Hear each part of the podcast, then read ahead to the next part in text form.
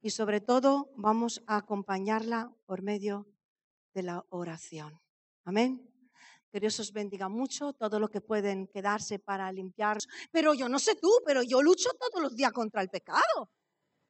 Yo lucho todos los días contra la tentación. Yo lucho todos los días contra mi carne y peco todos los días. Es que me equivoco. Hago errores. Y tengo que pedirle perdón cada día, porque aunque seamos cristianos, no somos exentes de tentación y de caídas. Ahora, aquel que recibe la salvación cambia. Amén. Porque la salvación trae cambios en la vida de un creyente. El cambio exterior es la evidencia de un cambio interior que ha ocurrido cuando Cristo ha venido a vivir en nuestra vida. Y si aquel que dice creer en Jesús no cambia, lo siento decírtelo, no has conocido personalmente a Jesús. La palabra no se ha encarnado en tu vida. Y Dios sigue aborreciendo todas las cosas malas que haces, que hago, que hacemos, aún siendo creyentes. Yo quiero cambiar. ¿Tú quieres cambiar? ¿Cómo podemos cambiar? Primeramente, puedo cambiar si creo. Creer. Puedo cambiar si creo. Juan 3:36. El que cree en el Hijo tiene vida eterna, pero el que rehúsa creer en el Hijo, y eso significa el que no quiere creer, no verá la vida, sino la ira de Dios está sobre él. Creer. Creer en el Hijo, creer en Jesús, significa creer en su sacrificio. Creer en el motivo de su venida a este mundo, que ha sido mi pecado y tu pecado. Creer en Jesús significa eh, eh, creer en las enseñanzas que Jesús trajo y no solo creer en Él como un personaje histórico. Y cuando creo, la fe en Jesús me lleva a tomar conciencia, a ser consciente de mi condición espiritual de pecadora y mi necesidad de ser perdonada cada día, salvada y transformada constantemente, ¿cierto? Y que la gente no quiere pasar por la cruz. La gente no quiere pasar por Jesús. Solo quiere creer en un Dios, en un Dios de amor, en un Dios bueno, en un Dios santo en un Dios que ama, pero no quiere pasar por la cruz. Pero tristemente tampoco los cristianos queremos pasar por la cruz. Queremos venir aquí, cantar y alabar y creer que Dios es bueno y Dios es santo y, y, Dios es amoroso, pero nos olvidamos de que Dios es santo, de que Dios es justo y que odia el pecado. No queremos pasar por la cruz. Porque la cruz simboliza la muerte. Simboliza la muerte de Jesús. Y me recuerda que debido a mis pecados ha tenido que morir. Y simboliza la muerte de mí misma. Cuando yo creo en Jesús, decido también yo pasar por esa cruz. Y decido morir a mí misma cada día El que cree en Jesús se salva como por fe, ¿cierto? Nos salvamos por fe, pero la fe sin obras es muerta, dice Santiago. Y muchos dicen creer en Dios, dentro y fuera de la iglesia, dicen creer en Dios, pero es que su vida no da ningún fruto de cambio. Sus vidas no demuestran la llegada de Cristo a sus corazones. El Evangelio se basa sobre la fe, el Evangelio se basa sobre la gracia, pero las obras muestran mi fe. Las obras hacen que mi fe sea completa. De otra manera, si no hay frutos de cambio, significa que estamos usando la gracia como excusa para hacer lo que queremos. Y es lo que dice la palabra en Primera de Pedro 2:16. Como libres, pero no como los que tienen la libertad como pretexto para hacer lo malo, sino como siervos de Dios. Dios nos hace libres de nuestro pecado pasado el día en el que nos convertimos, el día en el que nos entregamos a Él, el día de tu salvación. Dios te ha hecho libre de tu pecado, pero a partir de ese momento tenemos que seguir viviendo en esa libertad cada día santificándonos, pidiendo perdón, dejando que Él nos renueve y nos transforme viviendo en esa libertad. Porque no me vale lo de ese día si yo no sigo viviendo en esa libertad. Y me pregunto, no sé si te has preguntado, ¿por qué hay muchos que creen en Dios, pero nunca llegan a cambiar en su vida?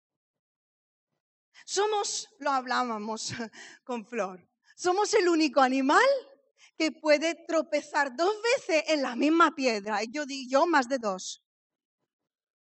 ¿Por qué? ¿Por qué seguimos haciendo lo mismo? ¿Por qué seguimos cayendo en el mismo error? ¿Por qué no cambiamos? Porque hermanos, una cosa es el remordimiento y otra cosa es el arrepentimiento. Podemos llorar en un momento dado, emocionarnos, la palabra predicada en ese momento nos toca en el corazón, nos entristecemos en ese momento porque nos damos cuenta de que algo está mal en nuestra vida, pero no cambiaremos de actitud y seguiremos tropezando y cayendo en lo mismo hasta que no nos arrepintamos de nuestro pecado. ¿Cuántos dicen amén? Hasta que no nos arrepintamos de nuestra mala conducta, hasta que no reconozcamos que hay algo en nosotros que no está bien. Arrepentimiento entre los cristianos. Arrepentimiento dentro de la iglesia hace falta para un cambio. Arrepentirse, ¿qué significa? Significa que yo no quiero volver a hacerlo, que aborrezco lo que estoy haciendo, que lo odio, que voy a poner toda mi fuerza por no volver a hacer el mismo error, porque no me gusta. Me arrepiento de eso. No quiero volver a hacerlo porque me he convertido. Igual, he cambiado. No soy la misma persona desde que Cristo vive en mí. Y si no hay un cambio en nuestra vida, es que no nos hemos arrepentido de verdad. Dos más dos son cuatro. Más bien ha habido un remordimiento momentáneo. Segunda de Corintios 7, 9 y 10 dice que me gozo porque fuisteis contristados para arrepentimiento, porque habéis sido contristados según Dios. Según la tristeza, que, porque la tristeza que es según Dios produce arrepentimiento para salvación. Cuando hay arrepentimiento, cuando hay tristeza, cuando el pecado nos duele, entonces nos arrepentiremos. Hasta que no nos duele, no nos vamos a arrepentir. Y lo que vamos a hacer es tener un momentáneo remordimiento, pero no decidimos cambiar.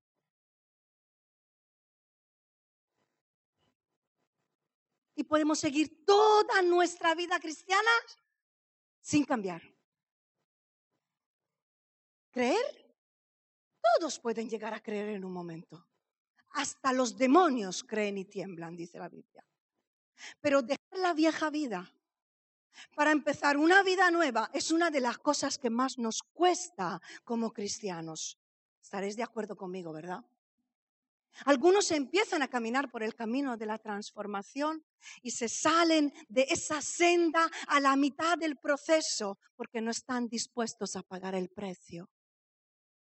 Otros tristemente nunca entran en ese proceso en realidad. Simplemente un día han creído, pero nunca han decidido cambiar y su vida lo dice. Pero ¿qué es lo que dice Jesús? Jesús dijo, si alguno quiere venir en pos de mí, niéguese a sí mismo, tome su cruz y sígame. El camino de fe es un camino de muerte a uno mismo. El que cree en Jesús se convierte y cambia de vida, no puede seguir siendo la misma persona. Hermanos, vivimos en la gracia. Pero lo que hacemos, esos esfuerzos de querer hacerlo bien, no es que lo hacemos para ser salvos, lo hacemos porque somos salvos. ¿Entendéis la diferencia? Porque he sido salvado, cambio. Porque Dios me ha amado primero y porque yo le amo, yo quiero cambiar. Dios espera que tú cambies. Dios desea que tú cambies después de que tú creas en Él. Dios desea que tú seas luz, ya que la luz ha entrado en tu vida, si no es que sigues en tinieblas. Una vida cambiada es la evidencia de una persona que está en la presencia de Dios que busca su presencia, que ha reconocido sus errores, ha reconocido su culpa y ha puesto de todos sus esfuerzos por cambiar de vida, por empezar una vida nueva, por hacerlo todo diferente, por agradar a Dios y por no agradar a la carne. Gálatas 5:17 dice que el Espíritu Santo nos da deseos. La traducción de Biblia Nueva, traducción viviente nos da deseos que se oponen a lo que desea nuestra naturaleza. Si creemos en Dios, si creemos en sus promesas, Dios pondrá deseos en nosotros para hacer su voluntad. ¿Cómo? Por medio de la oración, por medio de la lectura de la palabra, por medio de la búsqueda del Espíritu Santo somos transformados. Pero aquí se está hablando no de una oración de 10 minutos. Gracias Señor por este día. Gloria a Dios. Aleluya. Amén. Buenas noches. No, no, no. Es un esfuerzo de oración. Es una oración hecha con esfuerzo. En la que cada día yo voy creciendo un poquito más en esa relación con mi Dios. Porque que cada día quiero crecer más y ser más como Él. Si es que quiero cambiar si no me quedo en mi vida superficial y que no habrá fruto de cambio en mi vida. Algunos experimentan cambios radicales de la noche a la mañana. Otros necesitan mucho más tiempo para cambiar en cosas. Pero si crees en Jesús, cambias. Ahora, ¿puedo cambiar si entrego mi corazón a Dios? Romanos 10, 10 porque con el corazón se cree para justicia, pero con la boca se confiesa para salvación. El corazón es clave en todo este proceso de cambio. Es clave porque con el corazón se cree. En el corazón están nuestros sentimientos, nuestros pensamientos, están nuestros, eh, eh, nuestra voluntad. Con el corazón creo y del corazón nace la voluntad de obedecer, de cambiar. Dice Proverbios 23, 26, dame, hijo mío, tu corazón y miren tus ojos por mis caminos. Dame tu corazón. El corazón hay que entregarlo. El corazón hay que entregarlo a Dios. Morir a uno mismo significa entregarle nuestros deseos, nuestras pasiones, nuestra voluntad, nuestros pensamientos, nuestros recuerdos, nuestras heridas. Solo de esta manera podremos mirar por los caminos de Dios. ¿Y qué significa? Parafraseando, podremos obedecer, podremos hacer la voluntad de Dios. Dame tu corazón el corazón es tuyo. Es tu decisión, es tu vida la que tiene que ser entregada y solo tú se la puedes entregar. Gálatas 5:17, el versículo de antes, es más amplio, lo voy a leer todo ahora. La naturaleza pecaminosa desea hacer el mal, que es precisamente lo contrario de lo que quiere el espíritu. Y el Espíritu nos da deseos que se oponen a lo que desea la naturaleza pecaminosa.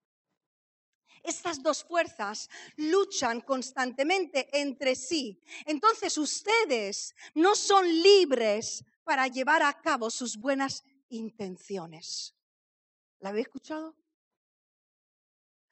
Cuando le entregamos nuestro corazón a Dios, ese deseo de hacer el mal que está en nosotros empieza a luchar con el deseo que recibimos del Espíritu Santo de hacer el bien. Y hay una lucha que dice la palabra que es constante. Y la única manera de vencer esa lucha es entregarle nuestro corazón a Dios. y buscar el poder del Espíritu Santo, de, de otra manera todo se quedará solo en buenas intenciones. ¿Por qué no cambiamos? Quizá no cambiamos porque no queremos reconocer que tenemos un problema. ¿Cuánta gente tú intentas ayudarla y te dice, yo, yo no tengo problemas con el alcohol? Y ves que no puede estar un día sin beber una cerveza. Yo, yo no tengo problema con el tabaco y en cualquier momento lo puedo dejar. Y lleva años con esa cadera. Yo problemas de comida, que va. Y ves que la persona es que tiene un problema con la comida. Yo con la mentira, que va, yo no tengo problema a veces, ya se me ha escapado, pero tú tienes un problema con la mentira, eres un mentiroso compulsivo. Yo, problemas con la crítica, que da, si yo a, ver, a veces se me va la lengua, así estoy. No, no, tú tienes un problema, siempre estás metido en chismes. Yo, un problema con el móvil, que va, tienes una adicción, tío, que pan para meterte en un sitio un mes para que se te pase el mono. Yo, un problema con la ira, con el enojo, que va. Tenemos, no somos capaces de reconocer, no queremos reconocer que tenemos un problema. No cambiamos porque no queremos reconocer que quizás ha sido culpa nuestra una determinada situación. Porque es que cuando pasa algo, la culpa siempre es de otro. Es que actué así porque me acusó, porque me atacó, porque me dañó, porque me hirió, porque mi madre, porque mi padre. No, no, espera. Tú puedes cambiar si quieres. Amén. Y tú y yo somos los únicos responsables de nuestras acciones. No es culpa de nadie como tú reacciones. Y Dios nos da la posibilidad de cambiar, pero tenemos que entregarle nuestro corazón. Puedo cambiar si amo lo que Dios ama. ¿Qué es lo que Dios ama, hermanos? Dios ama la santidad. Dios ama la pureza de corazón. Dios ama su iglesia. Dios ama a la familia. Ama la justicia. Ama a la disciplina. Dios ama la paz. Ama la unidad. Ama la verdad. Dios ama a las personas. Ama a los que hacen la justicia. Ama lo que hacen su voluntad. Dios ama la obediencia. Ama al pueblo judío. Dios ama al pueblo gentil, a los cristianos. ¿Cómo puedes amar a Jesús y no amar a su iglesia? ¿Cómo puedes amar a Jesús y no amar a tu familia? Primera de Juan 4, 20, 21 dice que si alguno dice amar a Dios y no ama a su hermano, es mentiroso. Y el que no ama, no has conocido a Dios. ¿Sabes qué? Si no amas a la iglesia y no amas a tu familia, no has conocido a Dios. No lo has conocido ni una pizca. ¿Nosotros amamos más a Dios o al mundo? ¿Amamos a su iglesia? ¿Amamos al cuerpo de Cristo? ¿Amamos su obra? ¿Amamos su voluntad? Primera de Juan 2, 15. Si alguno ama al mundo, el amor del Padre no está en él. Y si tú amas al mundo todavía, el amor de Dios no está en ti.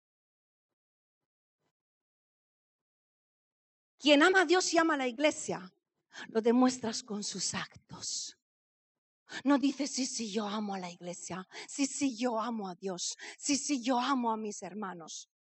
Lo demuestran sus actos, porque los que aman a Dios, aman a su iglesia y aman a su obra, primeramente se congregan. No hay excusa no hay actividad que le quite el deseo de congregarse con sus hermanos. Pero nosotros, claro, hay una fiesta de cumpleaños, vamos, me duele el dedo, pues no voy. Pues el primer trabajo que encuentro, no puedo ir a la iglesia, no pasa nada. Ya, bueno, es lo que hay ahora. Yo jamás en la vida he trabajado donde me impedía ir a la iglesia. Y no juzgo a nadie, ¿eh? porque cada uno vive en su necesidad. Pero el problema de fondo, ¿sabéis cuál es? Que ir a la iglesia no es una prioridad. No es una prioridad para nuestra vida. No es una prioridad. Porque si lo fuera, se vería. estimularnos al amor y a las buenas obras, no dejando de congregarnos como algunos tienen por costumbre. Hebreos 10, 24, 25. Quien ama a Dios, ama su obra, ama la iglesia, busca la unidad. Perdonando, practicando la humildad, edificando la obra de Dios. No busca lo suyo, sino busca la unidad. Efesios 4:3, solícitos en guardad la unidad del Espíritu en el vínculo de la paz. Amén. Quien ama a Dios, quien ama su obra, quien ama la iglesia, honra y tiene en alta estima sus pastores y al liderazgo espiritual de la iglesia. Porque tiene una visión espiritual, no tiene una misión de aquí abajo. Estos me dominan, eso me dicen lo que tengo que hacer yo. Eso lo dice la gente del mundo. La gente que es creyente tiene una mentalidad de reino de Dios y reconoce autoridades espirituales que Dios ha puesto en la iglesia y de ellos buscan reprensión, no del hermano para que le acarece el oído. Lo buscan de aquello que Dios ha puesto ahí, que lo ha puesto ahí, para velar por tu vida.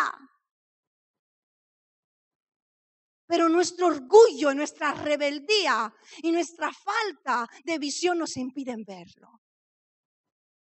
Os rogamos, hermanos, que reconozcáis a los que trabajan entre vosotros y os presiden en el Señor y os amonestan y que los tengáis en mucha estima y amor por causa de su obra. Primera de Tesalonicenses 5, 12 y 13.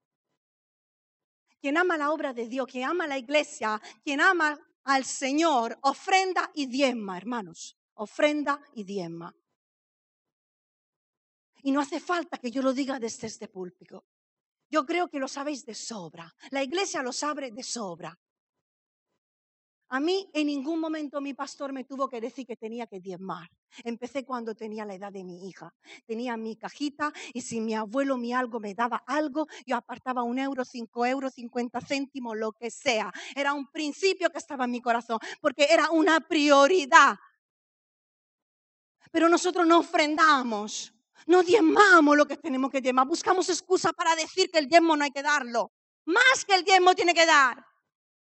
Quien ama a Dios lo demuestra. Ama más la obra de Dios que su bolsillo. Ama más la casa de Dios que su propia casa. Y da pasos de fe en amor a Dios. Y Dios le honra. Cada uno se escudriñe. Quien ama a Dios y a su obra quiere servir. Quien ama a Dios quiere servir en lo que sea. Lo que me piden que haga, yo lo hago.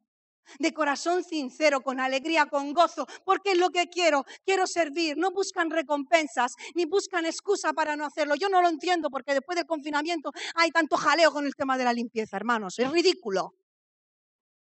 Es ridículo. Si tenemos que turnarnos para la cámara, para estar poniendo la música, para tocar un instrumento, para hacer una... No hay queja, para limpiar todo el mundo se queja. ¿Qué hacemos? ¿Distinciones de servicio? Todo es importante, todo es importante para el Señor. Todo lo que hacemos lo hacemos por amor a Dios. Si tú amas a la obra, no te quejas. Si te quejas y por todo lo que, que no estás amando la obra, mira, no lo hagas. Pero amamos la obra. ¿Amamos la obra de Dios? ¿Estamos edificando o estamos destruyendo? Todo lo que hagáis, hacedlo de corazón, como para el Señor y no para los hombres. Colosenses 3, 23. Quien ama a Dios, ama y sirve a su familia. Si alguno no provee para los suyos y mayormente para los de su casa, ha negado su fe. Y es peor que un incrédulo.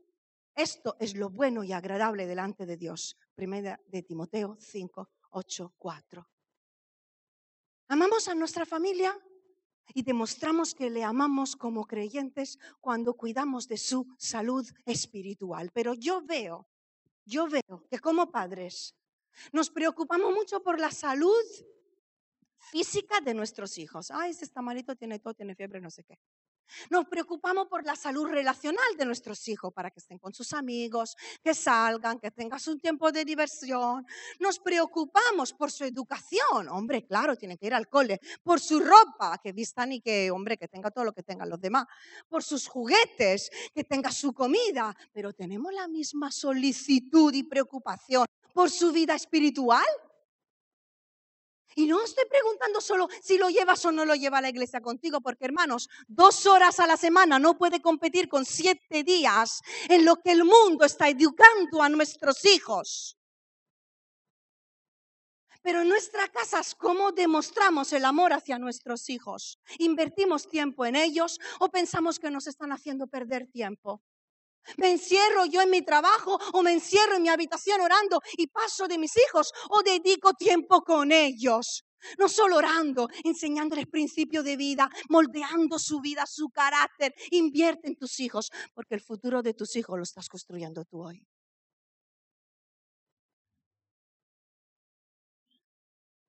Oramos por ellos y con ellos. Y cuando me refiero a la oración, ¿qué le estamos enseñando a nuestros hijos? Una cultura de oración, una forma de orar. Señor, gracias por estos alimentos, no sé qué, no sé cuánto.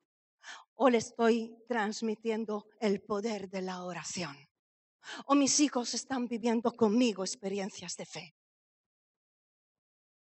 El cambio empieza en tu propia casa. No podemos permitir que la mentalidad del mundo entre en nuestras casas, hermanos. No podemos permitirlos. Y estamos amando a este mundo. Y escúchame bien, el mundo también nos está amando. Y esto no es nada bueno. Porque Jesús dijo otra cosa. Jesús dijo, si fuerais del mundo, el mundo amaría lo suyo. Pero porque no sois del mundo, el mundo os aborrece. Estamos amando al mundo y el mundo nos está amando a nosotros. Somos hasta guay. Porque no incomodamos, porque no molestamos, porque no marcamos una diferencia, porque vivimos tan mezclados que vivimos como ellos. Quizás aquí dentro tenemos nuestra cosita, nuestra forma, pero ahí fuera en que nos distinguimos del mundo. Antes no se permitía nada. Vamos, en mis tiempos yo no podía ni escuchar música secular. Yo no podía ni ponerme un pantalón. En una boda yo llevaba un vestido largo hasta aquí, con un pequeño corte que me llegaba aquí. Simplemente la manga era de esas un poco largas, que no, no era de tiranta, pero no me cubría del todo, no me cubría del todo el hombro. Mi pastora se levantó y vino a taparme delante de todos. Yo no digo que tenemos que llegar a este extremo, pero es que ahora lo hacemos todo. Ahora lo hacemos todo, ahora lo tenemos todo, ahora nos vestimos como nos da la gana, ahora vamos donde nos da la gana, en cualquier lugar, a cualquier hora del día, de la noche. Hacemos todo lo que hace este mundo, absolutamente todo. Estamos tan acostumbrados a ver películas de horror, de miedo, de sexo, de violencia, escenas de, de todo tipo con nuestros hijos, estamos tan acostumbrados.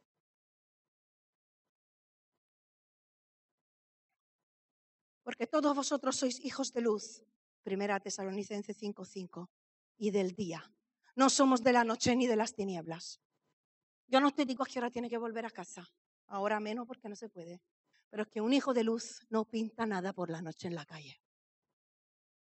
No pinta nada. Y por último, hermanos, puedo cambiar si odio lo que Dios odia. Puedo cambiar si amo lo que Dios ama y si odio lo que Dios odia. Pero nosotros hacemos lo contrario. Muchas veces amamos lo que Dios odia y odiamos lo que Dios ama. Queremos ser buenos cuando tenemos que ser duros.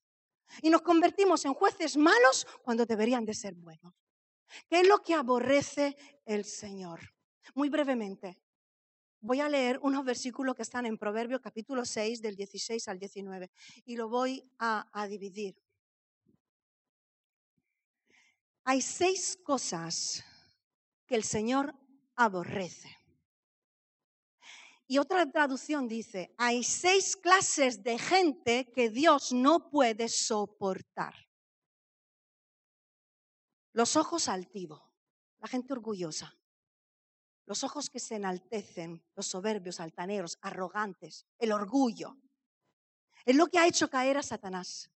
Es ese sentimiento que nos hace, nos hace sobrevalorar a nosotros mismos y despreciar y subestimar a otro. ¿Y qué dice Santiago 4:6? Que Dios resiste a los soberbios y da gracia a los humildes. Dios resiste, se opone a tu orgullo. Te resiste. Te aborrece el orgullo. Tu orgullo lo aborrece. Ser orgulloso es no reconocer que nos hemos equivocado con nuestro cónyuge, con nuestros hermanos, con la iglesia. Es no aceptar la reprensión. Y muchas veces para vencer el orgullo tenemos que morir a nosotros mismos, en nuestra razón, pero también morir a nuestro pasado, hermanos. Porque hay hermanos que, que descansan sobre su perfección de cristiano sobre lo que han hecho hasta el día de hoy, desde que se han convertido. ¿Y sabes qué te voy a decir? Que tu pecado te está hinchando el ego y no te está permitiendo ver tu condición actual, que es lo que está haciendo hoy para el Señor. ¿Cómo estás hoy delante de Dios? La lengua mentirosa dice que la aborrece, aborrece a la gente mentirosa. Dios odia a la gente que miente. No puedes mentir y estar tranquilo con tener una mentira en tu lengua, porque es pecado, pecado, pecado. Mentir es pecado. Y debemos confesarlo, abandonarlo, renunciar a ello, cambiar de hábito, aprender a decir la verdad. No existe la mentira blanca, no existen mentiras para excusar nuestros hechos. Y sabéis, muchas veces los cristianos lo hacemos. Hemos llegado tarde a una cita, no, es que me ha pasado, estás mintiendo. Le hago una pregunta que no quiere contestar y me contesta otra cosa. Estamos mintiendo entre nosotros. Y eso es que estamos diciendo que me importa más lo que piensa el hermano que lo que está pensando Dios de mí ahora. Las manos derramadoras de sangre inocente es la gente violenta, la violencia. Muchos de nosotros tenemos actitudes agresivas y las vemos como parte de nuestra forma de ser y de nuestro carácter. Es que soy así, a veces se me va la pinza a veces empiezo a decir cosas que es que soy así. Pero no, hermano, no. Estas acciones, aunque a veces pasan, no deben de estar en nuestra vida. Y debemos de pedirle a Dios que nos ayude a cambiar. Amén. Porque Dios reprende al iracundo y a los ásperos y a los violentos. El corazón que maquina pensamientos inicuos, un corazón que trama el mal, Dios lo aborrece. ¿Y cuando lo hacemos esto? Yo no pienso mal. Claro que piensas mal. Dios lo detesta y normalmente cuando recibimos un maltrato por las personas, vamos a casa pensando un plan cómo vengarnos. En cuanto le veamos, le voy a decir. Los pies presurosos para correr el mal, la gente ansiosa de hacer el mal. Y el testigo falso que habla mentiras. Esto es lo que se lleva ahora, el perjurio. Perjurio, perjurio. El juramento falso. Hermanos, somos llamados a decir la verdad siempre sin dejarnos presionar por las personas que tenemos a nuestro alrededor. Y eso se lleva mucho. Yo lo he escuchado entre los creyentes. Te lo juro por Dios. Te lo juro delante de... ¿Qué juras? ¿Que tu respuesta sea sí o no? Si eres un mentiroso, lo eres. Si estás diciendo la verdad, lo está diciendo. ¿Sabes que, que Dios lo aborrece? Y que está entre los siete pecados que Dios aborrece, aunque sea cultural. No lo hagas. El que siembra discordia entre hermanos. El que enciende rencillas, dice otra versión. Cuestiones que dan lugar a la hostilidad entre dos o tres personas. Tenemos la responsabilidad de mantener la paz y la armonía dentro de la iglesia. Los que siembran discordia, los que siembran divisiones, los que murmuran y critican, Dios los odia y los aborrece. Y quien se mete con la iglesia de Cristo pagará por ello. Y quien se mete contra los siervos del Señor también pagará. No es una amenaza. Lo dice su palabra. Y si Dios, hermanos, odia, aborrece, no tolera ni un poquito estos pecados, ¿por qué los toleramos nosotros en nuestra vida? ¿Y por qué los toleramos en la vida de la iglesia, hermanos? ¿Por qué somos buenos cuando no deberíamos de serlo? ¿Y por qué somos malos cuando Dios nos pide que seamos buenos? Toleramos el pecado porque nos hemos acostumbrado a ello. Hemos conformado nuestra mentalidad, la mentalidad de este mundo. ¿Qué pasará? ¿Qué pasará en nuestra iglesia? ¿Qué pasará en nuestra vida si nosotros rebajamos las normas de Dios? ¿Qué pasará? Que la iglesia vivirá en pecado sin sentirse mal por ello. Debemos amar lo que Dios ama, aborrecer lo que Dios aborrece, detectar todas las cosas en nuestra vida que están mal y debemos de cambiarlas, decidir cambiar. Y voy a decir otra cosa, esto, aborrecer lo que Dios aborrece, odiar lo que Dios odia, incluye decirle a nuestros hermanos que lo que están haciendo está mal, es pecado, porque el pecado hay que descubrirlo. La palabra nos dice que, que el amor cubre multitud de pecados, eso se habla del perdón pero el pecado hay que descubrirlo, hay que destaparlo, hay que ayudar a nuestro hermano y decirle, hermano, estás pecando, yo no sigo en esta conversación. El pacto de silencio no sirve, no ayuda. Y el quedarte callado, digo, me levanto y me voy porque he visto que no estaba de acuerdo con lo que estaban diciendo, me he levantado y me he ido. Hermano, di que no estás de acuerdo. Di que está mal. Porque donde no hay chismosos, cesa la contienda. ¿Por qué no cambiamos? Porque nuestra sensibilidad espiritual ha bajado sin darnos cuenta. Porque amamos más a este mundo que a Dios y amamos más a las personas que al Espíritu Santo. No decimos lo correcto, no reprendemos el pecado, no aborrecemos lo que Dios aborrece porque nos preocupa más lo que el otro diga, el quedarnos solo, que nos rechacen, que se burlen de nosotros, vernos solos, no quedar como el santurrón. Te voy a decir una cosa, no mendigues el amor de nadie. No te pases tu vida mendigando aceptación por parte de otros. Más bien dedícate en amar a Dios y en agradarle a tu Dios. Y no cambies para agradar a otros. Sé tú mismo y tú misma con los principios que Dios ha puesto en tu vida y escucha la voz de Dios más que las voz, voces ajenas. Porque cuando decidimos servir a Dios, a veces nos encontramos a tomar decisiones y a veces incluso perdemos amigos. Aún siendo creyentes, tomamos caminos diferentes. Porque ya las vidas no son compatibles. Tenemos que odiar lo que Dios odia y amar lo que Dios ama. ¿O busco ahora el favor de los hombres o el de Dios? ¿O trato de agradar a los hombres? Pues si todavía agradar a los hombres, no sería siervo de Cristo. Gálatas 1:10. Os quiero invitar a que cerréis un momento vuestros ojos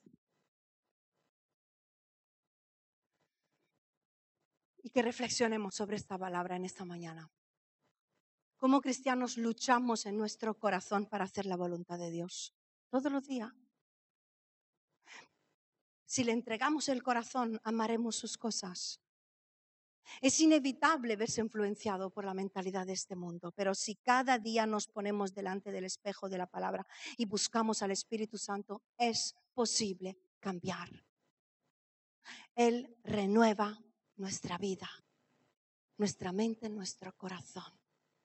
Solo tienes que detectar las cosas en las que tú tienes que cambiar y tomar la decisión de cambiar y arrepentirte. ¿Tú quieres cambiar? Si en esta mañana Dios ha hablado a tu vida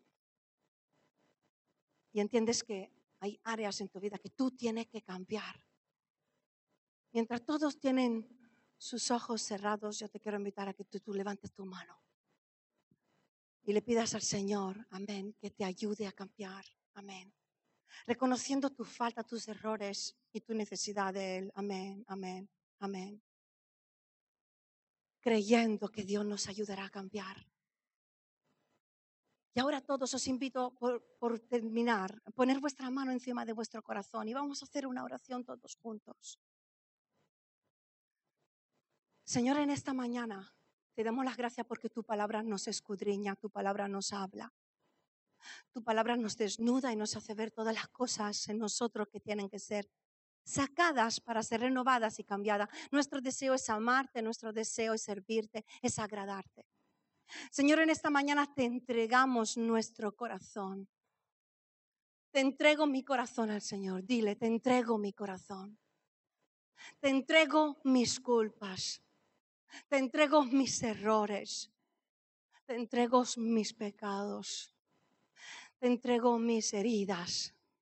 Te entrego mis pensamientos. Te entrego mi voluntad.